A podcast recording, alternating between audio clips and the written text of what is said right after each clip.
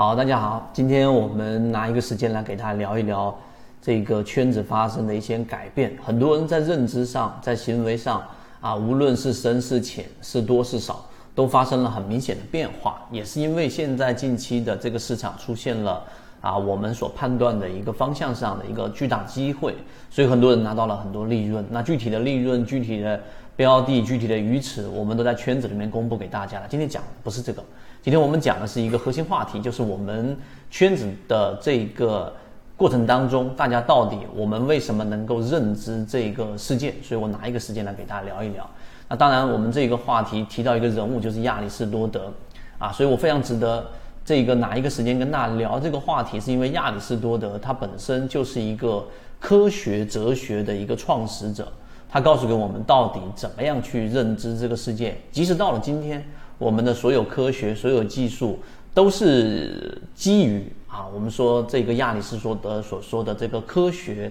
哲学的这个范畴啊，或者我们换一个说法来说，呃，大家比较理解，就科学走到我们现在，如果按照说走了九十步来说，亚里士多德就走出了七十步，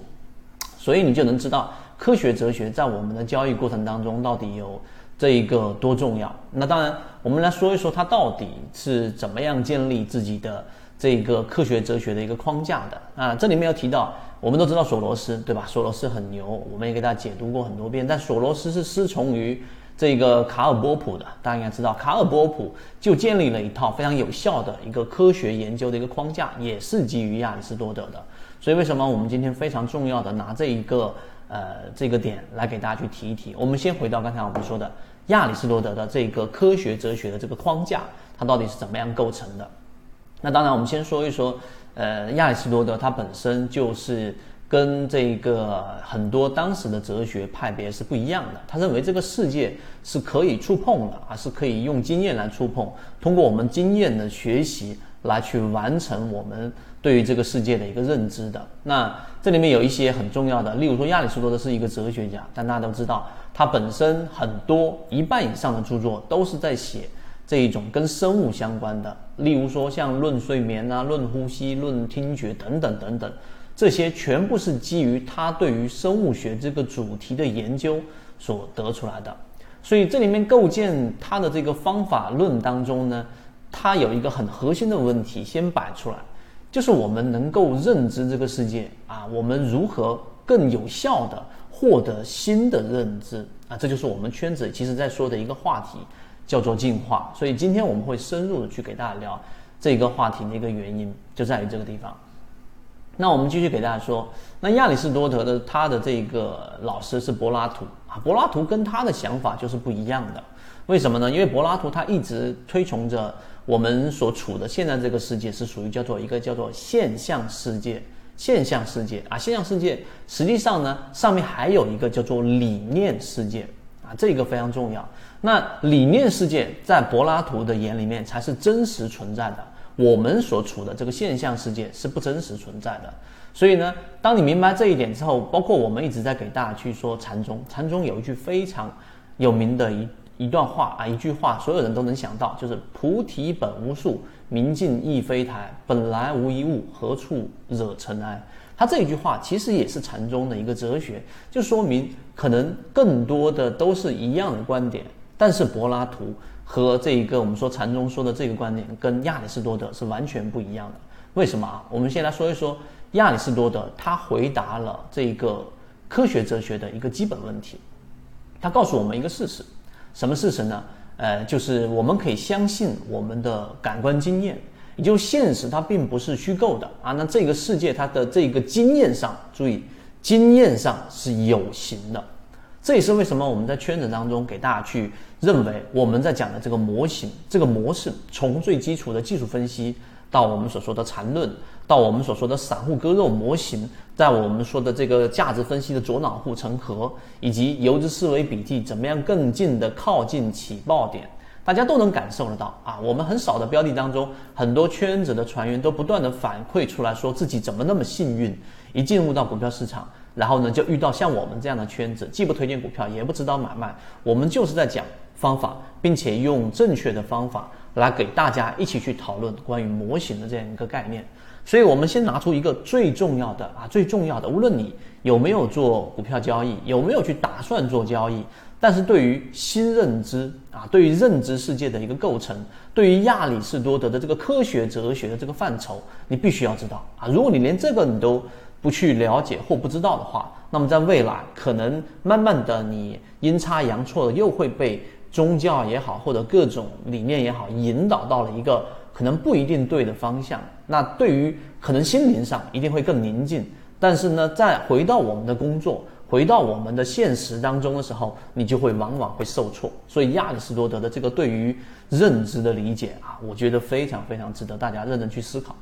所以刚才我们说，他这里面提出一个非常重要的，就是在经验上它是有形的。所以这个观念呢，这个在英文里面，它实际上的意思就是可触碰到的啊，他认为。这个世界是可以通过经验触碰到的，那我们是可以通过经验来认识这个世界。好，这里面就非常重要了。如果你是做这一个管理者，那肯定是要通过不断不断的去锤炼自己的管理经验，然后呢，去真正去啊接触到很多的管理的每一个细节。不是说你从清华北大读啊，我自己了解过啊，我们自己身边有一些从这个。呃，知名学府学经营管理出来的这种毕业生，就无论你在这个专业上你多强劲，但大部分呢，他毕业之后，他一定都是会做跟自己专业不相关的，或者说是完全不一样的一个行业，大部分都是啊。那为什么呢？因为很简单，你想一个道理啊，你是老板，或者说你们的老板会不会把公司交给一个刚刚毕业的二十多岁，即使他把这个德鲁克把所有的管理学全部学得很好，学分也很高，看起来也很好，会不会交给这样的一个人？这是第一个，会不会让他拿一个二十出二十岁出头的一个经营管理专业出来的人，然后去管理着三十岁、四十岁、五十岁的这一群人呢？答案肯定是不是的。所以我们说。呃，这里面就回到亚里士多德对于我们说经验，或者说对他这个科学哲学范畴的一个归类，这是第二个核心问题。什么归类呢？亚里士多德认为所有的知识它分为三类，哪三类呢？第一类就是我们说的科学知识，第二类就是我们说的技能知识，第三类就是我们说的道德知识。他把这个分为三类啊，这三类其实大家可以认真去想一想，然后我们给大家去做拆分。科学很简单。数学对吧？自然科学等等，这些都属于科学知识的这个范畴。第二个技能呢，可能像例如说钢琴呐，对吧？或者某学某一门语言呢，它也是属于技能知识。而道德知识，那当然就字面意思了，就例如说人文科学啊等等，他把所有的这一个呃我们所说的这一个知识分为这三大类。那这三大类呢，它实际上是有一个。很密切的一个关系的，有一张图啊，那我们可以放到我们圈子当中给大家去看一看。所以通过刚才我说那个管理学那个例子，大家就应该很清楚，所有的人对于这个世界的认知，首先经验是有形的，并且呢，你是要在这个过程当中不断的跟现实的经验是有触碰，然后才能正更真实的了解这个市场，或者了解你想要了解的专业知识。那我们在交易过程当中就是如此。你看我们在讲的每一个交易模型都是我们自己的经验所得，而这个经验所得对于大家来说，如果我们是说学习啊，我跟大家说我们圈子叫进化。如果是学习的话呢，那你就仅仅是学习一门知识，那你跟刚才我们说的这个经验有形的这个真实世界你是没有触碰的，是没有反馈的，所以你可能就是我们说那句话吧，很多人。呃，这个喝的那一碗鸡汤，就是懂得很多道理，但是依旧过不好自己的人生，是因为你懂是道理，你没有把这个社会的或者说这个真实社会的这个环境，你用经验进行触碰，然后去用它去实践，在交易过程当中也是一样。所以，我们圈子发生的改变就在于这个地方。很多人在学完了我们的进化完了我们的所说的这些航线、缠论、左脑、游资，以及我给大家整理出来的。啊，不断减法出来的比较少的一部分内容，我们精简到不能再精简的内容，而后我们有自选鱼池啊，我们自选鱼池都基于方法，很多人都是跟自选鱼池就是用方法做参考，但自己交易肯定是用自己去方法去做筛选，因为我们既不推荐股票，也不指导买卖，于是很多人真正的用这个方法去交易之后，哎，就说怎么会是这样子啊？我就是找了散户割肉的，做了排雷，用圈子讲的模型，结果我就拿到了一些利润，并且呢是比较稳定的利润。虽然说啊，虽然说没有想象中的那样好暴涨，但实际上呢，已经超越了市场当中我们可以断定超过了百分之八十以上的散户，因为大部分的散户都是没有方法、没有思路啊，甚至说想象中是赚钱，实际操作是不赚钱的这种真实情况。所以回到刚才我们说知识三个分类啊，知识三个分类里面分为科学知识、技能知识和道德知识。那么这三者之间有什么样的一个关系呢？很简单，就是我们的科学知识是为了求真，就是我们把每一个交易模块给它拆分出来，技术分析的形态你要懂，缠论的这一些啊这个级别你要懂，背驰你要懂，怎么画一笔你要懂啊，就懂这些基础的东西，这个就是科学的范畴啊，科学知识的范畴。而技能知识是什么呢？技能知识你可以把它理解为我们所说的工具啊，工具。所以我们在圈子里面开源了一些信号给大家，你可以把这个理解为工具啊，那就必须要有这样的一个技能知识，因为你仅仅有知识没有工具，你很难提高你的效率，并且把它变成我们所说的自己的一个能力。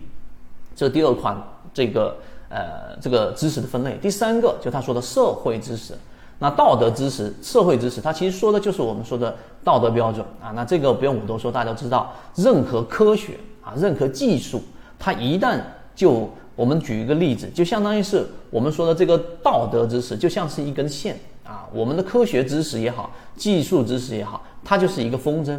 我们都希望我们把这个线放得越来越长，因为作为科学技术，希望没有那么多的约束，对吧？没有那么多的道德约束，放的线越长，自然飞得越高。但是这根线永远都不能断，为什么呢？因为一旦没有道德的这个知识的这个束缚啊，那实际上虽然说短期内它可能一下子飞得很高，但是它会干嘛呢？会出现很多大的问题，也就是说它失控了，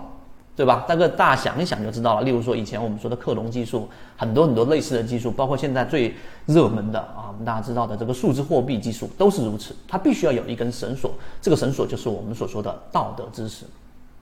所以，当你明白这一点之后啊，这三个知识实际上它就是这样串联起来的。所以啊，最后啊，最后我们说，如果刚才我们说没有道德知识做这个束缚，它就相当于是风筝短期飞得很高，但它最后一定会掉落下来啊，掉落下来。那你砸到自己就还好，那最后你还会伤及到很多在地面上无辜的人。所以一定要有道德知识来做这样的一个束缚。最后呢，就我们说，就无论哪一种知识，在亚里士多德看来，它都是经验的啊。记住，它是经验的，而且它是可以触碰的啊，它是可以触碰的。也就是说，任何的知识系统，它无论是文科还是理科，到最后它有一套通用的方法，这个就是我们所说的第一性原理。而这个通用的方法，它是可以不断的在不同的领域里面去套用的。就我们自自己也知道，很多像在华尔街里面的交交易员啊，很牛的这种交易者。他最原始的可能是学这一种物理学的，或者是学其他专业知识的，并不是所谓的这一种金融专业出身。所以这就是再次的验证了亚里士多德，包括我们说的这一种波普他们所提倡的这一个观念：经验是可触的，经验是可获得的，并且呢，它一定是有形的。所以，明白我们今天花这个时间给大家讲的这一节我们的这个内容啊，实际上无论是在对于交易，还是对于你对于这一个我们说啊有形的这一种经验的一种新认知的获取和正确的认识我们身边周遭的这个世界，一定是有很大的一个益处的。所以我们今天讲内容就这个啊，所以简单做一个总结，就是首先我们刚刚说了。所有这个科学哲学，亚里士多德提出的科学哲学的这个范畴，它是基于方法的，它不是一个一个理一个理念。而这个方法呢，它实际上是让我们更清晰的了解这个世界。而科学哲学不仅仅适用于科学范畴，就像我们在说我们圈子的交易模型等等，也都完全适用。所以这一点大家可以认真去想一想。第二个呢，就是我们说亚里士多德里面认为啊，我们所有的这种感官经验。啊，是可以是有形的，并且这个我们所处的这个现实社会，它并不是虚构的。这个在哲学层面上，所以所有的经验都可以干嘛呢？通过我们说的这种方式来获取。第三个就是人必须啊，必须要相信这一个这个世界是可触碰的经验是存在的。只有你不断的去触碰它，就不断的做交易者，你不断的去做做这个交易，而不是停留在这个理念上面。而如果你是做管理，你是做你自己行业的，你也需要不断不断的去跟这个真实社会去打交道，最终才能真正对这个社会、这个社会现实、这个真实的情况、这个社会的本质能够有一个真实的一个了解。所以，我们所说的这个世界，这个世界就是我们不断跟这个世界的真实的经验、有形的经验触碰交互的一个结果。好，今天我讲的东西就这么多，所以大家认真想想的，就会发现，其实我们圈子。